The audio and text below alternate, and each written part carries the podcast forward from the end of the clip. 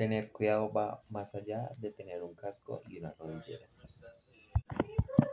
En cuarentena mi primo y yo viajamos en bicicleta y conocemos muchos lugares. Una vez montando bicicleta con mi prima Sara estábamos al frente del aeropuerto del Dorado y yo crucé la avenida y una mula iba volteando y se atravesó y casi me atropella.